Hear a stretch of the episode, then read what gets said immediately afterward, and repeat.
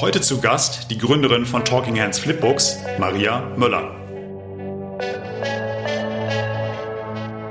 Bist du neugierig, was Erfolgreiche anders machen, wie diese Menschen drauf sind? Dann bist du hier richtig. Marco spricht mit Top-Performern über ihre Taktiken, Routinen und Gewohnheiten. Er möchte von ihnen lernen, ihr sollt von ihnen lernen. Und jetzt geht's auch schon los. Hier ist euer Gastgeber Dr. Marco Adelt. Hi Leute, Marco wieder hier. Zum letzten Mal für dieses Jahr melde ich mich mit einer neuen Folge vom Performance Podcast. Ich sitze zum Jahresabschluss in unserem Clark Headquarter in Frankfurt. Heute freue ich mich auf Maria Möller. Und die sitzt mir auch schon gut gelaunt gegenüber.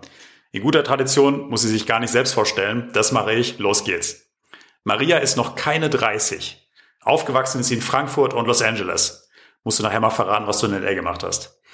Studiert hat Maria Theater, Film und Medienwissenschaften an der Goethe-Uni und Kommunikationsdesign an der European School of Design in Frankfurt. Mit diesem Background überrascht auch nicht, was Marias erster Job war. Grafikdesignerin. Mit Station in Zürich, Berlin und schließlich Frankfurt. Die Festanstellung hat sie dann aber gekündigt und 2019 Talking Hands Flipbox gegründet. Das Unternehmen hat sie zusammen mit Laura Mohn ins Leben gerufen. Beide haben sich im Studium kennengelernt. Was haben die beiden entwickelt? Ein Daumenkino für Gebärden. Ihre Zielgruppe sind Kinder mit und ohne Behinderung die dann mit speziell entwickelten Daumenkinos Gebärdensprachen lernen. Sie haben also das gute alte Daumenkino in ein Lehrmedium umgewandelt. Über den Gründungshintergrund sprechen wir gleich im Detail. Bleibt dran, so viel vorab. Es ist bewegend und richtig inspirierend. Die beiden haben ganz ordentlich Traction. 2020 wurden Maria und Laura von der Bundesregierung ausgezeichnet, und das muss ich jetzt mal ablesen, als Kultur- und Kreativpilotinnen und damit noch nicht genug. 2021 haben die zwei den Frankfurter Gründerpreis gewonnen. Ein glasklares Statement für die Wichtigkeit von Inklusion im Bildungsbereich. Echt top. Und jetzt immer noch nicht genug. Im Oktober dieses Jahres waren Maria und Laura in der Höhle der Löwen. Auch dazu werden wir gleich sprechen. Damit wir keine Zeit verlieren, jetzt nun rein in unser Gespräch. Liebe Maria, ganz herzlich willkommen im Performance Podcast. Ja, vielen Dank, dass ich hier sein darf. Schön, dass du da bist. Bist du bereit? Ich bin bereit. Dann los. Maria, wir nehmen den Podcast am Nachmittag auf. Ich blicke gerade in hellwache braune Augen. Wie bist du heute früh in den Tag gestartet? Oh, ich bin leider eher ähm, ein Morgenmuffel. Ich heißt, ich muss immer, morgens klingelt der Wecker bei mir um acht, was vielleicht für die meisten eine sehr gemütliche Zeit ist. Aber ich gehe auch immer sehr spät ins Bett, blöderweise. Muss mich dann unter die Dusche zwängen und dann komme ich äh, einigermaßen zurecht. Gibt's noch eine Mandarine und einen Kaffee und dann geht's los. Ist so 8 Uhr immer deine Wohlfühlzeit? Ja, also Wohlfühlzeit ist wahrscheinlich eher später, aber ähm, wenn ich dann so um zwei, drei ins Bett gehe, dann äh, geht's nicht vorher, dann kriege ich nichts mehr hin am Tag. Das heißt, du brauchst so deine sechs Stunden Schlaf jeden ja. Tag? Okay. Ja. Also zu mehr sage ich natürlich auch nicht nein. Äh, ich freue mich auf die Weihnachtszeit, wo ich ein bisschen mehr schlafen kann, aber mit sechs Stunden äh, komme ich klar. Brauchst du dann morgens den Wecker um 8 Uhr, der klingelt? Ja, absolut. Der wird auch öfters mal auf ähm, Schlummern gestellt.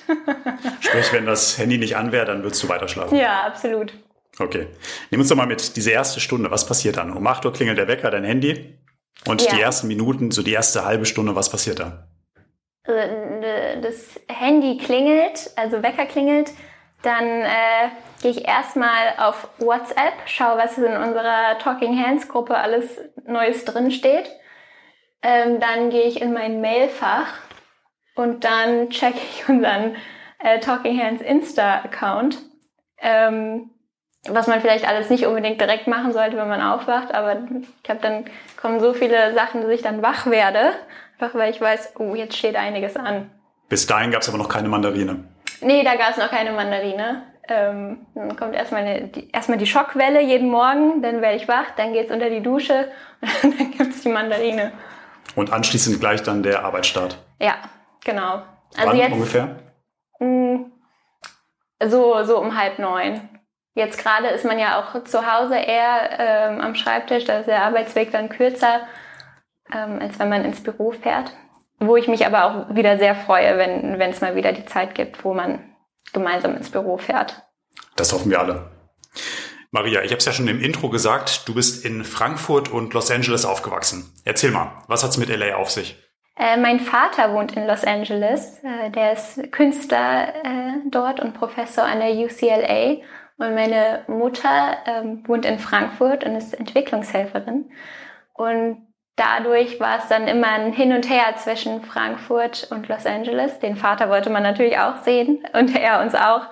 Ähm, ja, und deswegen haben wir immer so circa zwei Monate im Jahr in LA verbracht und die anderen zehn in Frankfurt. Und dann seid ihr jedes Jahr zwischen Deutschland und den USA gependelt? Ja, genau. Also mit meiner kleinen Schwester zusammen sind wir immer viermal im Jahr rübergeflogen. Ähm, ja, für immer so zwei, drei Wochen. Klasse. Wie viel Amerika steckt heute noch in dir? Ach, ich war jetzt durch Corona, war ich wirklich so lange wie noch nie nicht da und ich vermisse es schon, aber ich muss auch sagen, ich kenne vor allem Los Angeles, ich kenne nicht so viel anderes von Amerika leider, beziehungsweise noch nicht. Aber ähm, die Donald Trump-Ära hat einen ja so ein bisschen kotzen lassen, was, was Amerika angeht. Ähm, aber Los Angeles mag ich sehr gerne, einfach weil es für mich auch ein Stück Heimat ist. Sag mal, wenn du am Wochenende jetzt hier in Frankfurt sitzt, gibt es da irgendwas, was du besonders vermisst an den USA? Oh, die Restaurants. Die sind wirklich, also man kann super gut essen gehen dort. Und einfach so die, die Art der Amerikaner geht vielleicht manchen ein bisschen, manchen ein bisschen auf die Nerven. Aber wir sind schon immer irgendwie, es ist allgemein sehr freundlich, froh und äh, willkommenslustig. Und das fehlt hier in, in Frankfurt oder Berlin oder generell in Deutschland, glaube ich schon. Es ist einfach eine andere Mentalität. Die braucht man vielleicht nicht jeden Tag, aber manchmal tut es auch ganz gut, ein bisschen betätschelt zu werden. Was ist denn der Plan? Wann fliegst du das nächste Mal rüber? Ähm, Im Januar, auch wieder mit Sehr meiner gut. Schwester zusammen. Ja, freue ich mich drauf. Klasse, direkt zum Neujahr. Ja, frisch geboostert äh, nach LA. das sind ja wir übrigens beide. Wir treffen uns zwar heute, aber unter klaren Regeln, beide 2G und auch schon geboostert, von daher Safety First. Du lass uns mal zehn Jahre zurückspringen. Da hattest du gerade Abi gemacht, oder? Ja. So ungefähr? Ja, vor ungefähr zehn Jahren. Äh, 2013 habe ich Abi gemacht. Aber ja, ganz schön lange her. Naja, ja, stimmt, eine Dekade. Was hat dich denn mit 18 angetrieben? Was warst du da für ein Mensch?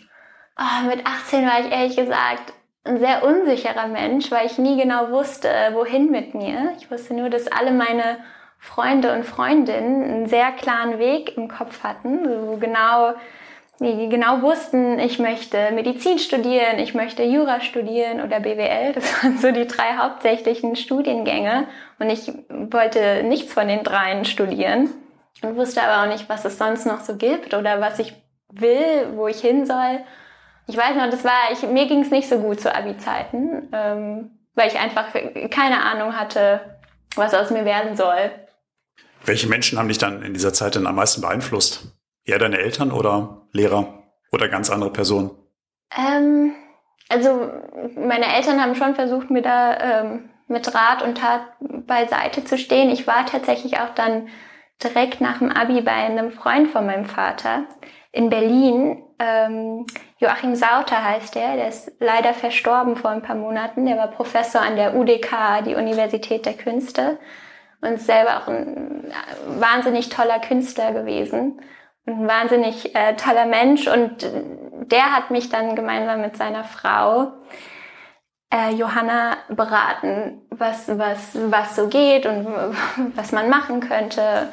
Und es war total wichtig und toll, weil von den eigenen Eltern nimmt man jetzt nicht unbedingt so gerne immer äh, Ratschläge an. Das ja dann immer, endet dann auf den Streit und ich will mir jetzt nichts gesagt bekommen, aber das war tatsächlich, ähm, war, war, war wichtig für mich.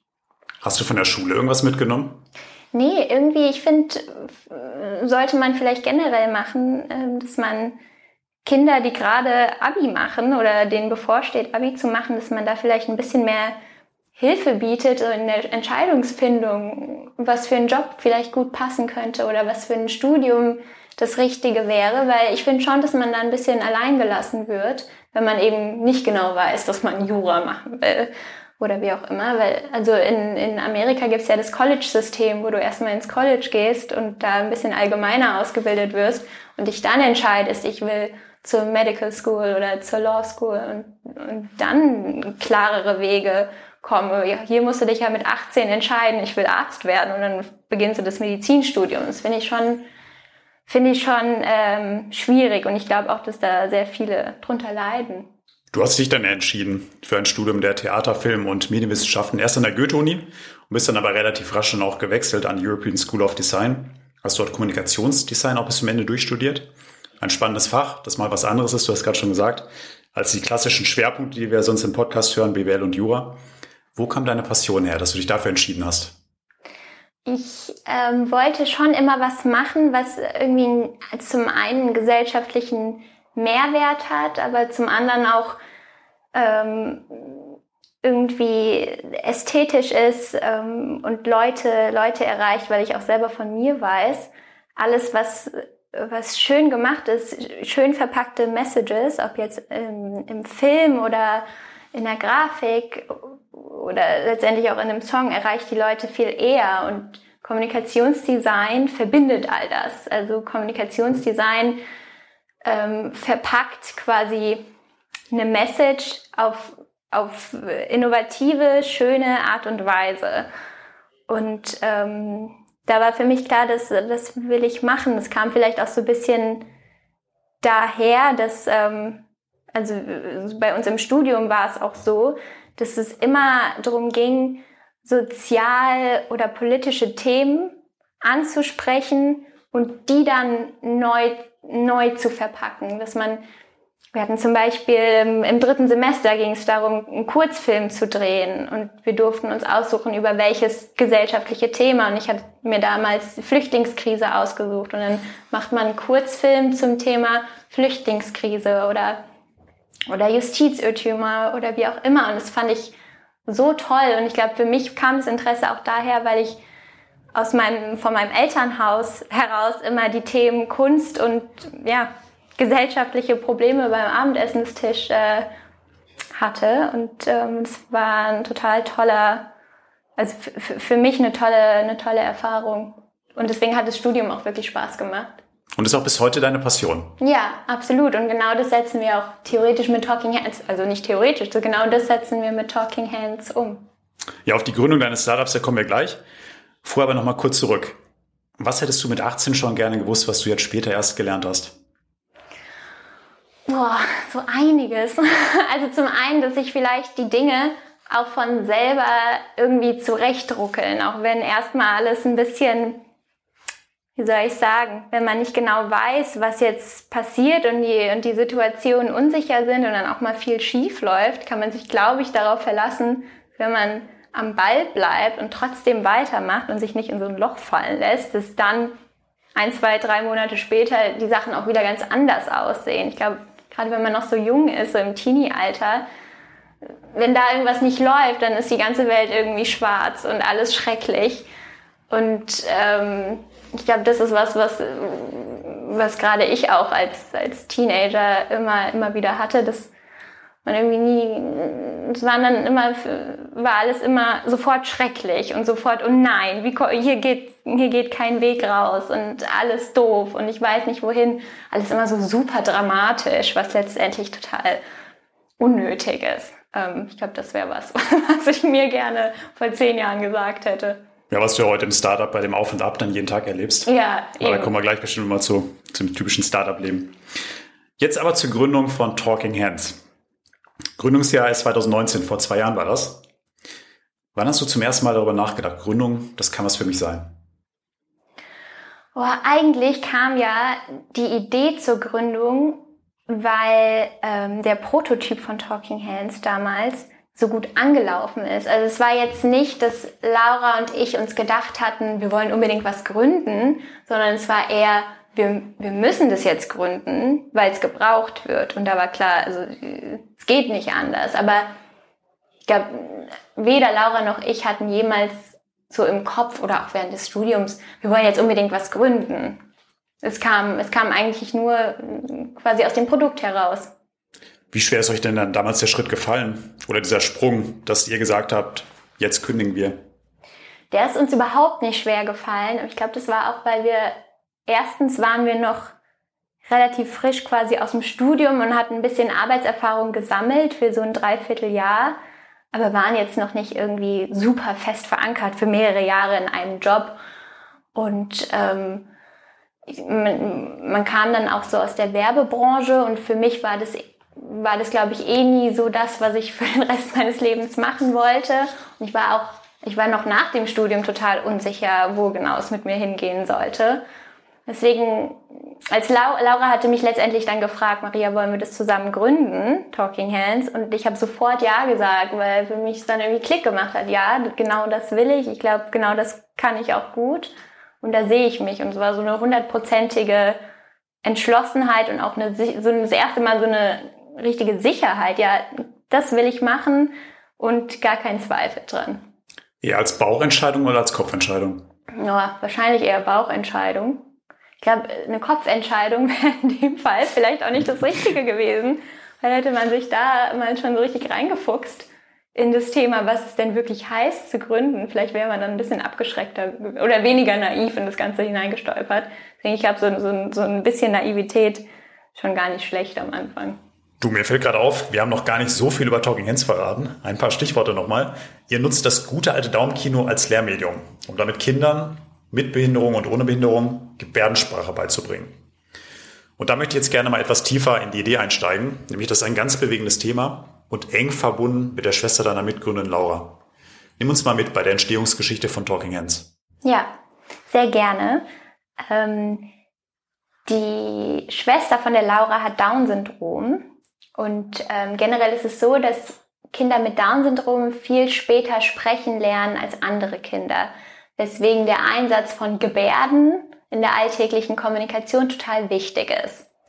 Das Problem ist dann nur, dass das Lernmaterial für Gebärden äh, so jetzt nicht so wahnsinnig innovativ war, sage ich mal. Es sind entweder Videos von Menschen, die Gebärden vormachen, die man sich anschauen kann, oder es sind Karteikarten, wo Strichmännchen drauf sind und dann mit Pfeilen beschrieben wird, wie die Hand sich jetzt bewegen soll. Aber das ist auch nicht so einfach für Kinder nachzuvollziehen. Und dann das nächste Problem ist, dass eben alle Gebärden ähm, verstehen und auch anwenden müssen, damit Inklusion funktioniert. Weil wenn jetzt nur die Kinder mit Down-Syndrom Gebärden lernen und dann in die Kita gehen und die ganzen anderen Kinder können es aber nicht, dann sind sie trotzdem alleine und isoliert und können sich nicht verständigen. Ähm, so, das war so die Problematik, die, vor die man stand und die halt auch diesen persönlichen Hintergrund hat.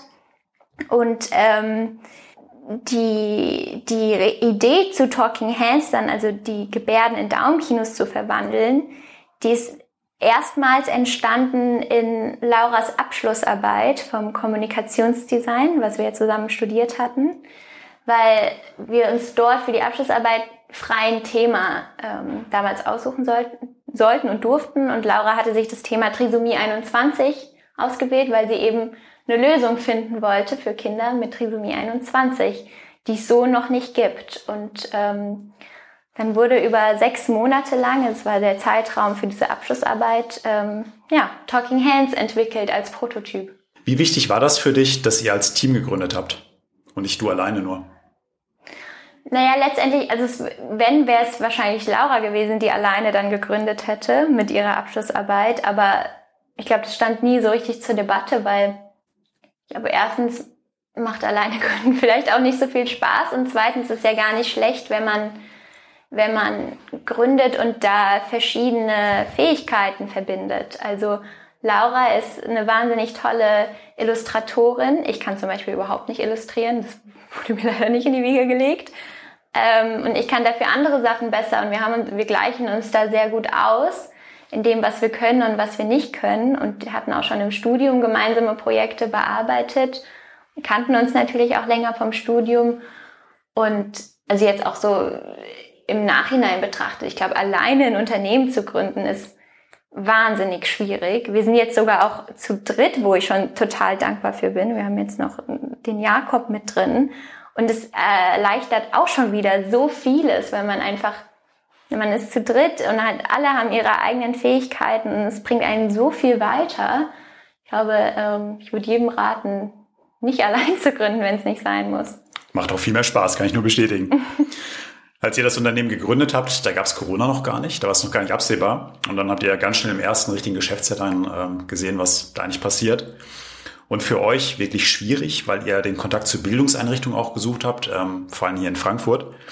Und wie sehr hat euch das 2020 dann wehgetan, dieser Lockdown von Kindergärten und Schulen? Mhm. Also wir hatten tatsächlich erst den Markteintritt. Im, das war, wann war das denn? Das war Dezember 2020. Da haben wir erst angefangen, da war der Online-Shop dann gelauncht und dann haben wir angefangen zu verkaufen. Und, und wir waren quasi im Dezember schon ausverkauft mit der Menge, die wir bestellt hatten an Darmkinos. Also es ist wahnsinnig gut angelaufen. Und dann kam im Januar der Lockdown von Kitas, was ja unsere Hauptzielgruppe ist.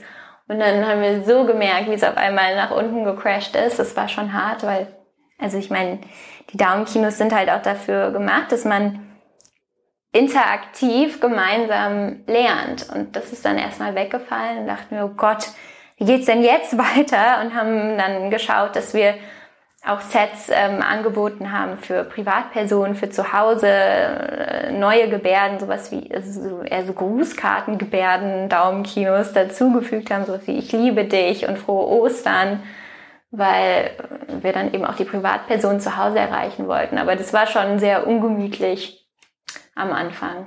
Ihr habt es aber überstanden. Wir haben es überstanden, Gott sei Dank. Ihr wart dieses Jahr auch in die, die Höhle der Löwen. Ja mit Talking Ends. Und die Folge wurde jetzt gerade erst im Oktober auf Vox ausgestrahlt. Stellen wir uns mal diese Szene vor. Die kennt wahrscheinlich jeder jetzt von den Zuhörerinnen und Zuhörern. Wenn diese Tür aufgeht und man ins Studio kommt und dann werden auf einmal acht Kameras auf eingerichtet.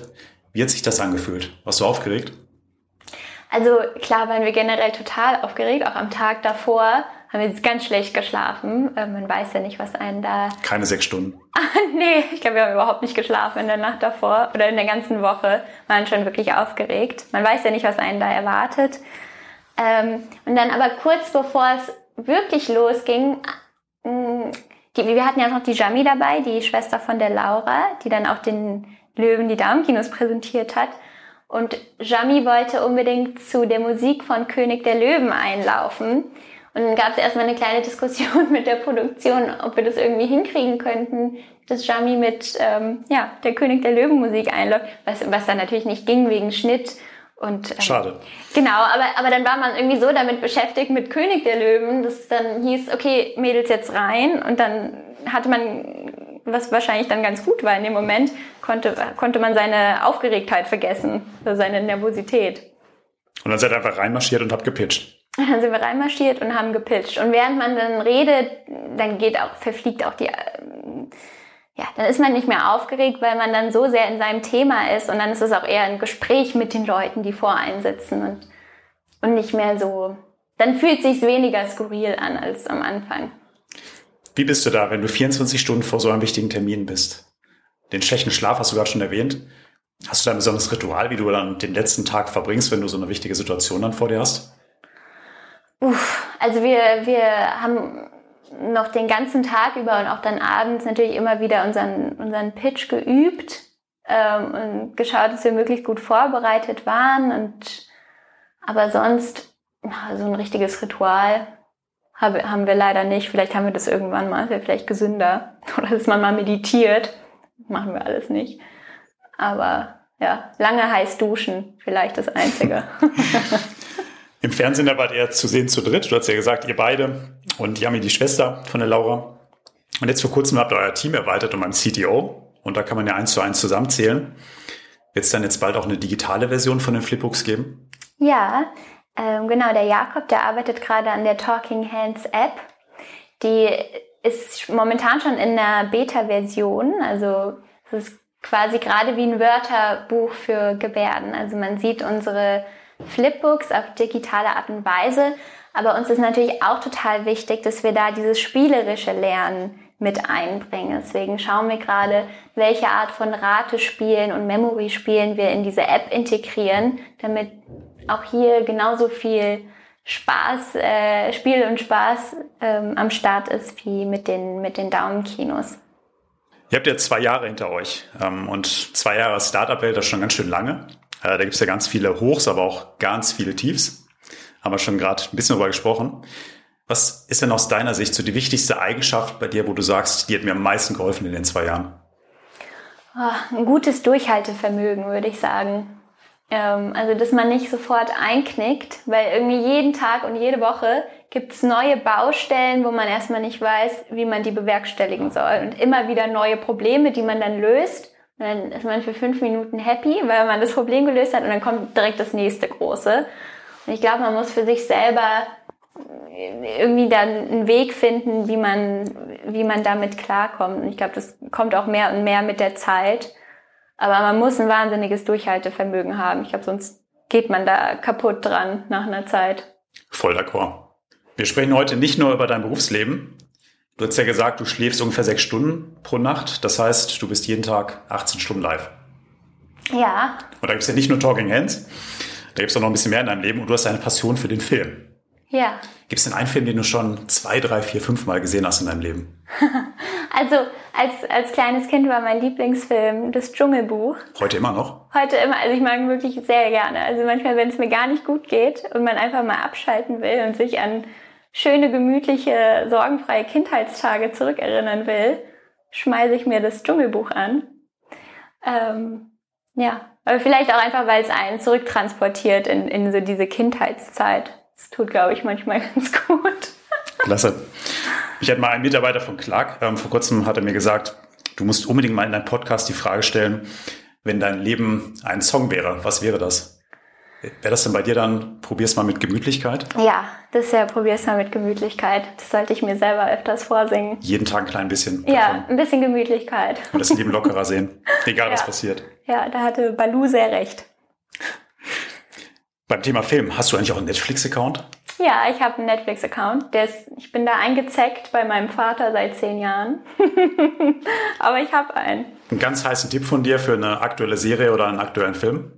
Ich, es ist gerade nicht aktuell, aber ich gucke gerade Fargo und es ist total spannend. Also ich kannte nur den Film. Das ist ja von den Coen-Brüdern. Super spannende Serie. Teilweise ein bisschen äh, brutal vielleicht, aber man kann nicht aufhören, es zu schauen. Schaut da alle mal rein. Ja. Du hast ja auch mal gemodelt oder machst das immer noch. Deswegen muss ich da auch nachfragen. Thema Sport und Ernährung. Wie wichtig ist das bei dir? Boah, äh, leider gar nicht. Also ich versuche immer mal wieder hier und da ein bisschen Sport zu machen. Das ist leider viel zu wenig. Ich habe früher Hockey gespielt, acht Jahre lang. Und dann ging es irgendwie bergab mit meiner Sportlichkeit. Aber äh, hier und da wird mal eine Joggingrunde eingelegt, auch weil es den Kopf ganz gut frei pustet. Und ähm, ernährungstechnisch versuche ich, mir geht es einfach besser, wenn ich viel Obst und Gemüse esse. Es ist einfach so. Und nicht zu viel Schokolade, auch wenn es in der Weihnachtszeit schwer ist, ähm, was ich jetzt trotzdem tue. Aber man, man, man merkt schon, ähm, dass man sich fitter fühlt. Ich versuche es einzuhalten, aber ich bin da leider überhaupt kein Vorbild, was Ernährung und Sport angeht. Da gibt es gesündere Lebensstile als mein. Ich habe gehört, dass du Peanut Butter Eiscreme liebst. Ja, das stimmt. Also das auch mal. Das ist ja der Wahnsinn. Richtig gut recherchiert. Ja, sehr lecker. Das gibt's hier irgendwie nicht. Das ist was, was wir auch als Kinder immer in L.A. hatten. Das dann ab Januar wieder. Ja, ab Januar gibt's wieder ganz viel Erdnussbutter-Eis. Ja, da gibt's dann den Cheatmann. ähm, Alkohol, ja, nein? Ja. Aber immer nur, ich würde jetzt mir nicht alleine ein Gläschen Wein einschenken. Das habe ich noch nie gemacht. Aber unter Gesellschaft ist es schon sehr nett. Immer. Auch gut zum Abschalten hin und wieder. du, was denken denn andere Menschen über dich, was gar nicht stimmt? Mm, ich glaube, manchmal komme ich so ein bisschen, oder ich bin auch ein bisschen schüchtern manchmal und ich habe das Gefühl, manchmal denken Leute vielleicht, ich wäre ein bisschen nicht arrogant, aber so ein bisschen schwer zugänglich, was gar nicht so ist. Ich bin manchmal nur ein bisschen zurückhaltender. Ähm, aber sehr offen und sehr lieb, würde ich sagen. Das stimmt. mich nur nicht immer auf Leute zuzugehen. Unsere 30 Minuten, die sind jetzt fast schon wieder vorbei. Wir hatten ja mit Schlafen angefangen und hören natürlich auch wie immer im Podcast mit Schlafen auf. Was machst du denn die letzten 15 Minuten, bevor deine Augen zufallen? Ähm, ich habe mir neulich die Calm-App runtergeladen und höre mir jetzt immer äh, das Regengeräusch an und kann damit echt gut einschlafen. Ich habe richtige Einschlafprobleme und ich schlafe jetzt immer zum Dschungelregen oder so. Vielleicht sind wir beim Dschungelbuch. Aber ähm, das ist mein, ja, das Letzte, was ich mache. Liebe Maria, danke, dass du heute zu Besuch warst. Die Zeit verging wie im Flug. Neben ganz vielen Themen nehme ich heute auf jeden Fall ein Ohrwurm mit. Probier's mal mit Gemütlichkeit aus dem Dschungelbuch. Du, ich werde ganz neugierig beobachten, wie sich euer Baby Talking Hands weiterentwickeln wird. alles Gute für dich und Laura in 2022. Danke sehr. Und an euch da draußen vielen Dank fürs Hören. Bis zum nächsten Mal. Ciao, ciao.